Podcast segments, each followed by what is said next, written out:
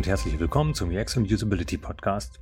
Hier ist wieder Matthias und ich sitze hier wieder mit Freda am Mikrofon und unserem heutigen Gast Jan Seifert, der ein faszinierendes Thema für uns bereithält. Hallöchen zusammen. Jan ist Lead of User Experience Design bei der UID GmbH und wird heute mit uns über KPIs und Metriken sprechen. Und damit starten wir auch direkt ins Thema. Hi Jan, schön, dass du bei uns bist. Vielleicht beginnen wir zunächst mit der Frage, was sind eigentlich die Unterschiede zwischen KPIs und Metriken? Wie grenzt man das voneinander ab? Jedes KPI ist eine Metrik, aber nicht umgekehrt. Also beim KPI wird äh, letzten Endes die Verbindung hergestellt zwischen der Metrik und einem relevanten Businessziel. Also ich überlege mir, was will meine Organisation eigentlich erreichen? Und dann wird die Metrik zum Mikroskop dafür, wo ich dann ganz genau hingucke, wie erreiche ich mein Ziel und kann das dann nachverfolgen. Hast du vielleicht ein konkretes Beispiel für uns? Naja, dadurch, dass es grundsätzlich, grundsätzlich kann es schon das Gleiche sein. Also du, du hast Später fragst du nochmal nach dem NPS. Ja? Wenn es äh, gerade so in Richtung Kundenbindung geht, dann kann ich einen NPS durchaus erfassen. Es ist nicht unbedingt deswegen sofort ein KPI. Wenn ich jetzt in einem Markt unterwegs bin, wo die, die Kundenbindung gar nicht so relevant, also meinetwegen, ich habe einen Online-Shop für Matratzen, das ist schwierig mit der Kundenbindung. Da ist, da ist auch die Definition von einem wiederkehrenden Besucher gar nicht so einfach, weil man eigentlich frühestens in fünf Jahren wiederkommt. Und so, weiß ich, so wiederkehrende Besucher, die arbeiten ja mit viel kürzeren Zeiträumen typischerweise, dass ich im Online-Bereich sage, wiederkehrende Besucher, das ist innerhalb, je nach abhängig natürlich davon. Bei Facebook würde ich sagen, wieder wiederkehrende Besucher, da, da muss ich innerhalb von einer Woche wieder da sein. Spätestens ähm, auf vielen Webseiten geht man in den Wochenbereich oder Monatsbereich. Aber bei Matratzen, also ich, ich ich glaube, meine letzte Matratze habe ich vor 15 Jahren gekauft. Ne? Und äh, da geht's vielen so. Da kann ich nicht damit rechnen, dass die Leute häufig wiederkommen. Und insofern kann das sehr individuell sein, wie dann da konkret dann ein KPI draus wird. Ich habe also zum einen, ja, es muss ein Business-Ziel von mir sein und das andere ist natürlich, welche Norm ich dann da dran hänge. Was ist gut, was ist schlecht? Da muss ich immer genau äh, angucken, wo stehe ich mit meinem, meinem, äh, meiner Organisation, äh, was für einen Markt habe ich, was ist denn überhaupt realistisch. Das kann man gar nicht so über einen Kamm scheren. Also ich, ich würde manchmal gerne konkretere Antworten geben und sagen, hey, guck mal, das sind so die fünf Top Metriken, ja, dann, wenn du die, die nimmst, dann, dann hast du deine KPIs eigentlich schon fast fertig. Ja, es ist ja manchmal schade, wenn man die, die, die brennenden Fragen nicht so direkt beantworten kann. Auf der anderen Seite ist es ja eigentlich auch viel besser so, weil so hast du die Möglichkeit, für dich selber auch Schwerpunkte zu setzen und zu sagen, was, was möchte ich denn als Organisation auch konkret machen? Wie möchte ich mich abheben? In welcher Art und Weise möchte ich was Besonderes sein? Welche besondere User Experience möchte ich denn eigentlich bieten? Und darauf muss ich die Zahlen, die ich erfasse, natürlich dann auch abzielen. KPI, das ist wie mein Leuchtturm, an dem ich mich dann orientiere. Bleiben wir vielleicht direkt mal bei dem Beispiel mit den wiederkehrenden BesucherInnen. Wie komme ich hier von der Metrik zum KPI? Genau genommen müsstest du noch weiter vorne anfangen, vor, vor der Metrik noch. Erstmal muss ich mich fragen, warum interessieren mich die wiederkehrenden Besucher überhaupt? was hat das eigentlich mit, mit, den Zielen meiner Organisation zu tun? Das wäre jetzt in vielen Online-Shops ist das natürlich relativ klar. Ich möchte natürlich, dass die wiederkommen und noch ein paar Schuhe kaufen. Also möchte ich die wiederkehrenden Besucher, weil es auch am einfachsten ist, die zu akquirieren. Das kostet weniger. Das ist für mich eher von Vorteil, wiederkehrende Besucher zu haben, die dann Kunden bleiben, als Neukunden zu gewinnen. Und dann muss ich mir darüber auch in der Organisation einig sein das ist mal die Voraussetzung. Und dann geht es natürlich darum, wie kann ich das implementieren? Das ist jetzt bei vielen Online-Metriken ist das natürlich schon relativ einfach, weil es da viele Plattformen gibt, die das schon zur Verfügung stellen. In anderen Bereichen ist das oft schwieriger. Das ist auch der, ein Problem, wo sich dann viele schwer tun. Ja, wie komme ich denn jetzt ganz konkret dahin? Weil es jetzt dann auch um die technische Infrastruktur geht. Oder ich mache das alles händisch, aber dann ist das jedes Mal Aufwand. Ja, wie kommen denn die Daten her? Dann muss ich jedes Mal eine Studie anträgern ähm, oder ich beauftrage einen Dienstleister, aber das kostet dann natürlich jedes Mal Geld. Und gerade wenn das regelmäßig passieren soll, maximal, also idealerweise hat man so ein KPI schon auch öfters als einmal im Jahr nur, sondern es wäre schon schon super, ja, abhängig von den Release-Zyklen, wenn ich jetzt mehr an Produkten denke, jedes Mal, wenn ich ein Release habe, sollte ich mindestens auch irgendwas dazu messen, weil sich dadurch natürlich auch mein Produkt verändert und ich ja wissen möchte, wie sich das dann auswirkt. Und äh, bei den Release-Zyklen, wie sich das entwickelt, da sind wir ja bei mehreren Releases pro Jahr. Wenn ich jetzt anfange, ich müsste jedes Mal irgendwie eine extra Studie mit 300 Teilnehmern von einem Panel anleiern, dann wird es sehr schnell sehr aufwendig und teuer. Also muss ich andere Wege finden, da irgendwie ranzukommen. Also nochmal ganz konkret gefragt, wenn ich die Metrik wiederkehrende Besucherin habe, was wäre denn der KPI? Also wie definiere ich das? Da fehlt nicht viel zum KPI außer dem Business-Ziel und eine Art Normwert. Ich brauche irgendein konkretes Ziel, wo ich sagen kann, ab wann bin ich denn gut? Ab wann stelle ich meine Maßnahmen ein? Also das KPI soll ja dann auch immer dazu führen, dass ich äh, weiß, ob ich Handlungsbedarf habe oder nicht. Oder ob ich an einer bestimmten Stelle auch mal sagen kann, jetzt ist gut, jetzt kann ich meine Ressourcen in andere Dinge investieren oder mich weiterentwickeln. Das sind so die zwei Punkte, die für mich noch dazukommen. Und wenn wir jetzt hier schon über Begriffsdefinitionen sprechen, wie ist denn die Abgrenzung zum Return on Invest? Also grundsätzlich bin ich eh ein bisschen ein Skeptiker, was Return on Invest angeht. Also grundsätzlich soll es den natürlich geben, den aber messbar zu machen, im Einzelfall, das finde ich ganz schwer. Also es ist ja Grund, der Return on Invest kommt ja von, von der Idee her daher, dass ich, bevor ich ein Produkt entwickle, mir überlege, wie oft könnte ich das verkaufen und mir schon überlege, wie viel darf ich denn investieren, dass ich am Ende mit einem Plus rauskomme. Wenn wir diskutieren das Thema in der Community jetzt schon so lange, dass ich sage, jetzt müssen wir irgendwann mal akzeptieren, dass wir für ein einzelnes Vorhaben nie vorneweg einen Return of Invest schätzen werden können oder auch in rückwirkend berechnen, ist, ähm, ist extrem schwer. Was ich machen kann, ist, ich kann wiederum mein KPI nehmen und das korrelieren jetzt mit Umsatz oder Gewinn.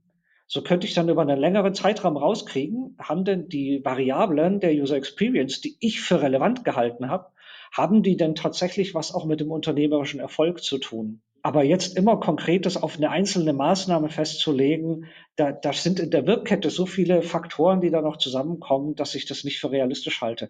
Was es natürlich gibt, sind diese Studien, die das wieder auf einem, auf einem höheren Level nochmal probiert haben, die hergegangen sind und gesagt haben, wir gucken uns das Thema mal über viele Unternehmen an und messen so deren Designreifegrad, schauen, wie designaffin sind die und, äh, und die dann feststellen, dass die designaffineren Unternehmen auch ja, bessere Börsenwerte erzielen. Aber das sind dann zwei ganz unterschiedliche Ebenen. Also wobei grundsätzlich kann ich das immer nur empfehlen, die KPIs dann auch zu nehmen und sie wiederum mit anderen Dingen zu korrelieren, um mal zu sehen, auch besser zu verstehen, wie, wie hängt denn das eigentlich bei uns in, in, eher am Markt alles zusammen? Wie spielen denn diese ganzen Faktoren zusammen und wie wird am Ende ein Unternehmenserfolg draus? Das sind aber Sachen, die muss ich auch über, je, äh, über längere Zeiträume entwickeln, weil ich dafür natürlich auch entsprechend viele Datenpunkte brauche.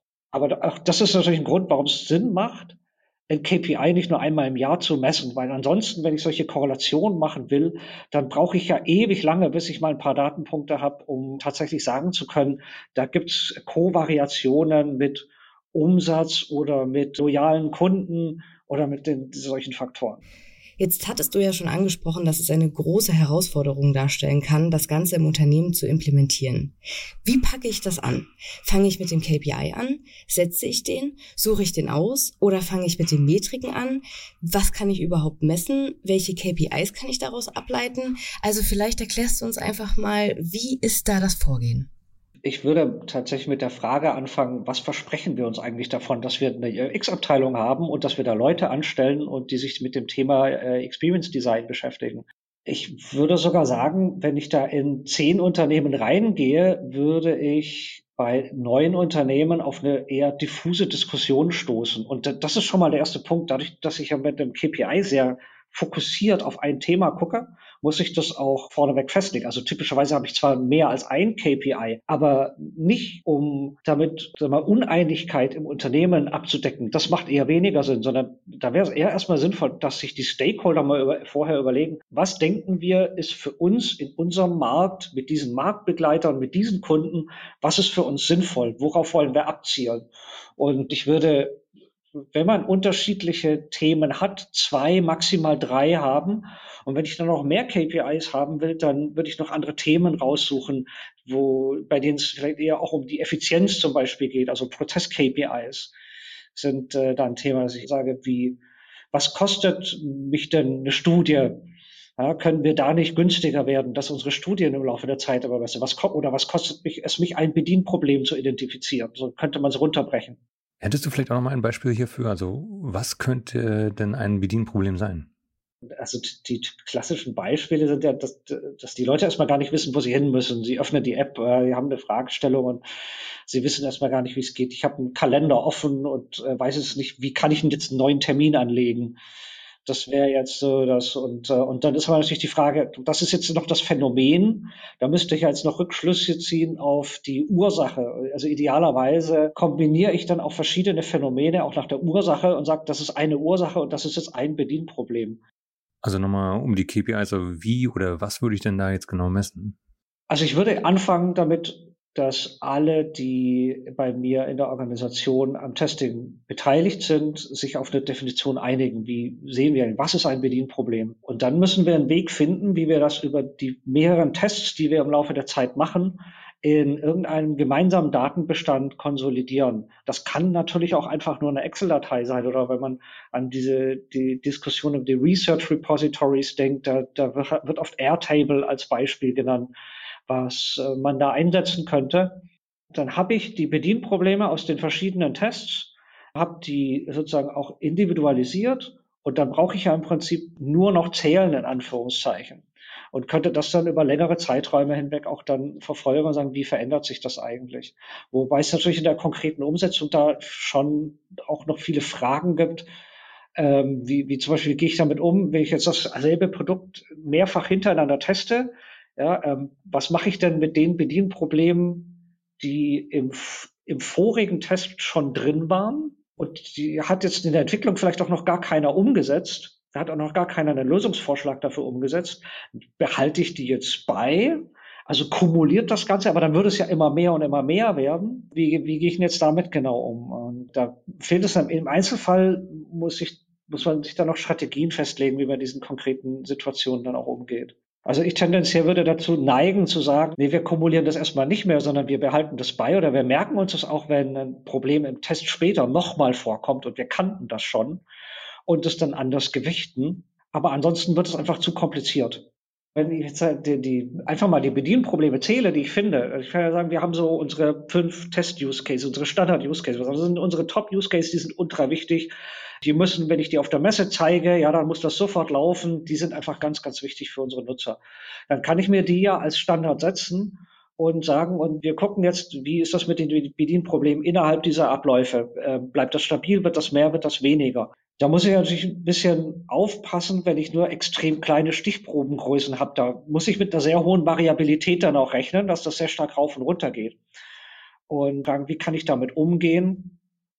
Aber grundsätzlich kann ich auch aus einem qualitativen Setup äh, quantitative Daten rausziehen. Muss mich dann halt mit dem Problem kleiner Stichproben auseinandersetzen oder die Stichprobe vergrößern dann entsprechend. Das, aber das ist ja die, die nächste Frage. Man könnte ja auch sagen, wir schätzen mal die Dunkelziffer. Wie viele Bedienprobleme habe ich nicht gefunden? Man kann über die, äh, die Ansätze, die Nielsen und Landauer da 93 angedeutet haben, äh, kann man ja auch sowas machen wie eine Dunkelzifferschätzung. Und, äh, und dann sieht man auch mal, wie man da jetzt bei dem eigenen Produkt auch steht. Das gibt ja diese Story 80 Prozent der Bedienprobleme mit fünf Teilnehmern, die ja so in dieser einfachen Aussage kann ich die so nicht stehen lassen. Und das wäre aber natürlich wichtig oder sehr interessant für mich, wenn ich ein Produkt habe, zu wissen, wo stehe ich denn da eigentlich? Wie viel Qualität kriege ich denn aus einem Usability-Test raus? Und wenn ich mal feststelle, ich kriege aber vielleicht nur 40 Prozent der Bedienprobleme raus, dann, äh, dann stellt sich halt die Frage, reicht mir das oder möchte ich, lohnt es sich für mich mehr zu investieren und vielleicht zwei, drei Leute mehr in den Test reinzuholen oder wie gehe ich denn dann eigentlich ganz konkret damit um? Was sind denn so typische Metriken, also die du empfiehlst zu messen und vor allem auch wann? Ach ja, ja, damit kann ich ja erstmal wieder kontern und sagen, wenn das ja von eurem konkreten Unternehmen und eurem Businesserfolg abhängt, dann ist das immer unterschiedlich. Aber ich kann zumindest mal, ich kann, kann schon versuchen, den Korridor erstmal enger zu machen. Also was mir ganz, ganz wichtig ist, ist, wir, wir sollen immer User Experience verbessern, auch wenn wir teilweise ganz unterschiedliche Jobs haben. Also einige von uns sind wirklich Designer, die selber am Produkt arbeiten. Andere sind Researcher. Und dann gibt es ja auch einige bei uns, die inzwischen mehr in der Situation sind, dass sie das Thema bei sich in der Organisation eigentlich voranbringen sollen. Also sie sind eigentlich mehr so die Change Manager. Und gerade wenn man selber am Produkt arbeitet, dann ist es oft noch sehr, eher naheliegender zu sagen, wir messen dann auch die, das Bedienerlebnis am Ende. Bei den anderen Zielgruppen hat manchmal den Eindruck, dass sie das gerne aus dem Auge verlieren. Und da misst man dann, wie viele Leute haben wir geschult. Grundsätzlich nicht verkehrt zu wissen, wie viele Leute man geschult hat. Aber ich sehe das nicht als die kritische Variable an, sondern wenn ich merke, ich kann den Impact nicht erzielen, also meine Produktqualität wird nicht besser. Und das wäre dann auch mein KPI. Ich muss an die Produktqualität ran. Dann kann ich nachgucken, ja, wie sieht's denn mit dem Bildungsstand meiner Produkt und Product Owner und meiner Designer aus? Und wenn ich dann merke, da habe ich ein Defizit, dann weiß ich, wo ich rangehen muss. Aber das eigentliche KPI ist immer noch die Produktqualität. Macht es aber auch schwierig, weil dann sind wir wieder bei dieser Problematik, ja, wie komme ich denn an diese Daten ran? Das möglichst ohne viel Aufwand. Das ist äh, überhaupt eine Krux in der User Experience, dass wir ja mit einem per Definition einem subjektiven Konstrukt arbeiten. Und in der Customer Experience und im ganzen Online-Bereich versucht man das mit den Analytics hinzubekommen. Aber da steht man auf da und sagt, was hat das jetzt eigentlich noch mit der Experience zu tun? Sondern das geht dann ganz häufig auch so in Richtung, wie oft verkaufe ich und wie viel verkaufe ich und wie viele Leute beenden meine Bestellstrecke. Das kann ja auch noch an ganz anderen Sachen liegen. Also nicht, dass das verkehrt ist, sich auch über solche Dinge Gedanken zu machen. Das äh, meine ich damit gar nicht. Aber unsere Perspektive und das, was wir eigentlich ins Produkt einbringen wollen, das bleibt dabei gerne noch unterbelichtet. Also du hast jetzt den heiligen Gral gefunden und weißt jetzt, was man und wie man messen kann. ah, man kann alles Mögliche messen. Ich glaube, da, da gibt's, da kann ich eigentlich gar nichts Tolles, Neues jetzt dazu erfinden. Also ich, ich kann jedem helfen, ähm, die Fragestellungen zu konkretisieren oder auch diese Operationalisierung zu machen. Jetzt also den Schritt von was interessiert mich eigentlich hin zu wie kann man das eventuell operationalisieren? Also wie mache ich was Messbares draus? Das ist ja dieser, in der Wissenschaft sagen wir dazu operationalisieren. Aber wenn, wenn man wissen will, was, was man grundsätzlich messen kann, also A, kann man sich das sehr schnell selber überlegen. Also jeder, der irgendwie fünf Jahre Berufserfahrung hat, äh, hat da keine Schwierigkeiten mit. Oder, oder ich gehe kurz ins Netz und gebe einfach mal Metrik ein und dann kriege ich eine ganze Liste. Das ist, das ist nicht die Rocket Science dabei, sondern die Rocket Science ist dann eher dabei zu sagen, wie, wie mache ich das messbar? Da kommt natürlich auch dann, irgendwann kommen dann unsere Partner vom Data Engineering mit ins Spiel. Es geht dann um die konkrete Implementierung. Die ist dann eigentlich das Spannende. Äh, in, Im ersten Schritt äh, ist es schon so, dass man, also, oder wir werden dann zurückgeworfen auf eher interne KPIs, wo wir halt das messen, was man einfach messen kann, weil sich das um unsere eigenen Tätigkeiten dreht. Äh, wie lange brauchen wir, um einen Lösungsvorschlag zu machen? Oder, oder ja, wobei was schon besser wäre, ist, wie viele äh, Lösungsvorschläge aus dem Usability-Test werden tatsächlich implementiert. Aber das ist alles noch intern. Also, aber das Schöne ist, das habe ich alles im Griff. Ähm, und da kann ich mir dann überlegen, wie, wie kann ich das möglichst automatisiert irgendwie abgreifen. Aber wenn es dann halt nach draußen geht, dann, dann ist oft die Frage, ja, wie beschaffe ich denn jetzt eigentlich diese Daten überhaupt? Da müssen dann oft auch in der Infrastruktur noch Voraussetzungen geschaffen werden und das ist dann der Punkt, wo, schon, wo es dann schon schwierig wird bei einigen. Und unsere Datenexperten, die würden dann noch den Schritt weitergehen und sagen, und dann habe ich das alles technisch aufgesetzt und dann funktioniert das. Und dann stelle ich fest, die Leute wissen eigentlich gar nicht so richtig, wie sie mit diesen Zahlen arbeiten sollen und benutzen sie ganz häufig dazu, um rückwirkend ihre Entscheidungen zu rechtfertigen, aber nicht um vorauszudenken damit. Also dann habe ich sozusagen auch nochmal den, äh, nicht nur die Arbeit an der Technik, sondern im nächsten Schritt dann auch doch die Arbeit am Verständnis im Umgang mit, äh, mit KPIs. Hättest du vielleicht hier auch nochmal ein Beispiel, was dir da so begegnet ist? Der, der Kern also, oder die, das, wo mir KPIs einen großen Vorteil bringen, ist, wenn ich sehe, das KPI geht runter und aufgrund dessen lege ich dann Maßnahmen fest. Also gehe ich auf die Suche, woran liegt es eigentlich, was könnte das denn gewesen sein, bilde eine Hypothese aus, lege eine Maßnahme fest und schaue wieder, wie sich das KPI verändert hat, um rauszukriegen, ob das die richtige Idee war. Wenn nicht, mache ich das Ganze wieder von vorne, bin ich in so einem iterativen Zyklus drin. Und der, der erste Impuls äh, ist äh, aber eher zu sagen, ja, ich habe jetzt hier eine, eine Maßnahme eigentlich schon festgelegt und jetzt überlege ich mir, ja, und wie kann ich denn das anhand der Zahlen begründen. Also man geht sozusagen den umgekehrten Weg. Und äh, man entscheidet eigentlich seine Maßnahmen immer noch am Bauchgefühl, wie man es früher auch gemacht hat, wo man noch keine KPIs hatte. Und dann wird ja aber das KPI eigentlich nur zur Krücke. Und es sollte ja eher umgekehrt sein, dass sich das KPI leitet, so diese Leuchtturmfunktion, die ich angesprochen habe. Was begegnet dir da so in der Praxis? Also woran scheitert es da in diesen ganzen Praxisschritten? Wir hatten vorhin das Thema angesprochen, Anzahl von, von Bedienproblemen. Und äh, da geht's ja dann oft schon los. Ne? Du hast ja auch gefragt, ja, was ist denn ein Bedienproblem? Und da wird's dann oft schon spannend. Also da kenne ich den Fall, dass dann angefangen wurde, die Bedienprobleme einfach in kleinere Einheiten zu zerstückeln. Also gar nicht unbedingt jetzt böswillig oder so. Also, also es kann natürlich auch sein, dass man wirklich versucht wird, bewussten Einfluss auf diese KPIs zu nehmen. Das ist aber dann schon sehr stark auch vom organisationalen Umfeld und allem abhängig. Also was gibt es durchaus. Beobachte ich dann aber vor allem, wenn, wenn man merkt, dass, dass da auch ein Druck aufgebaut wird, diese KPIs eigentlich äh, auch möglichst hoch zu halten und auch, auch das ist dann wieder so ein bisschen Kopfsache, natürlich zu verstehen, das KPI, das darf ja auch mal runtergehen, weil dann sehe ich das Problem und dann kann ich drauf eingehen. Und ich muss nicht versuchen, das künstlich hochzuhalten. Also das sind, sind äh, natürlich Sachen, die, die passieren können, aber das kann eben auch ganz unbewusst passieren. Äh, das kann, kann ja dazu führen, dass ich bei einem Usability-Test einfach nur immer einen kleinen Moment früher Hilfestellung gebe. Sobald ich Hilfestellung gegeben habe, ist es ein Bedienproblem. Also wir, wir bei UID, wir haben so eine Kategorisierung, äh, wo wir auch die Grad der Hilfestellung bewerten. Und wir fangen immer ganz niedrig an. Und natürlich ist es erstmal nur eine ganz kleine Hilfestellung und nur ein kleines Bedienproblem. Aber es fällt schon mal direkt unter die Kategorie. Muss ich eigentlich nur fünf Sekunden früher reinspringen und schon erzeuge ich mehr Bedienprobleme. Und es ist schon, wenn ich so ein KPI habe, dann wird das zum Leuchtturm gemacht und dann hat es aber auch eine sehr große Suggestivkraft. Und das darf man nicht unterschätzen. Dann es ist wichtig, zum Beispiel, zum Beispiel mit Gegenmetriken zu arbeiten und dann Metriken aufzustellen, die helfen können, dem auch vorzubauen, die man sagen ja zum Beispiel, wie viel, wenn ich jetzt immer mehr und immer mehr Bedienprobleme abliefer, dass man auch überlegt, ja, wie ist denn der Schweregrad von diesen Bedienproblemen? Und kann man feststellen, dass ich vielleicht da eine Verschiebung habe, dass ich irgendwie gar keine schweren Bedienprobleme mehr finde, sondern nur noch Kleinkrams. Und, äh, und so kann ich das dann auch wieder ein Stück weit abfangen. Du hattest es ja gerade schon sehr schön bildlich gesagt. KPIs sind ein Leuchtturm im Unternehmen. An wen sollte ich diese also kommunizieren? Also ich würde es eigentlich, ich meine, okay, wir sind hier bei UID insgesamt sehr transparent, aber es gibt erstmal keinen Grund, dem, das irgendjemandem vorzuenthalten. Und äh, jeder, der sagt, das Thema User Experience ist für meine Arbeit wichtig, der soll die Chance kriegen, sich das auch anzugucken.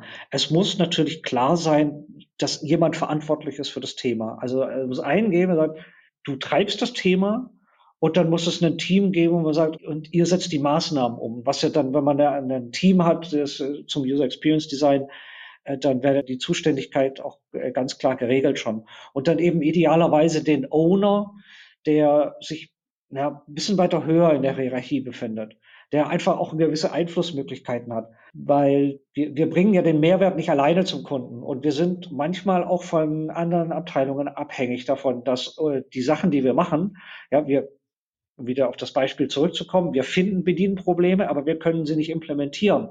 Das muss jemand anders machen.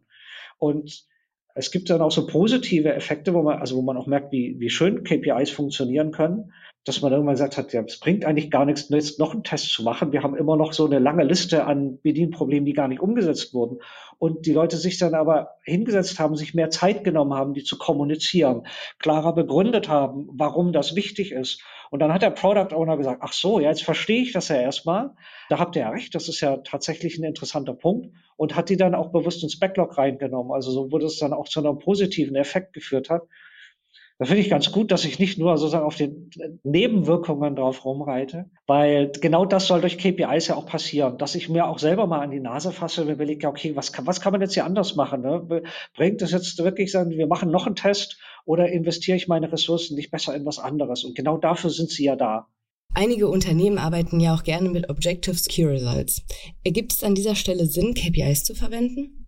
Wenn ich das KPI habe und, äh, und es geht jetzt runter, aus welchen Gründen auch immer, dann müssen natürlich Maßnahmen folgen. Dann ist es nur naheliegend, dass die sich dann auch in den OKRs niederschlagen, weil das sind ja dann die Dinge, die ich in der nächsten Zeit angehen sollte. In, äh, insofern gibt es da eine, eine lose Kopplung. Also sie haben natürlich direkt erstmal nichts miteinander zu tun.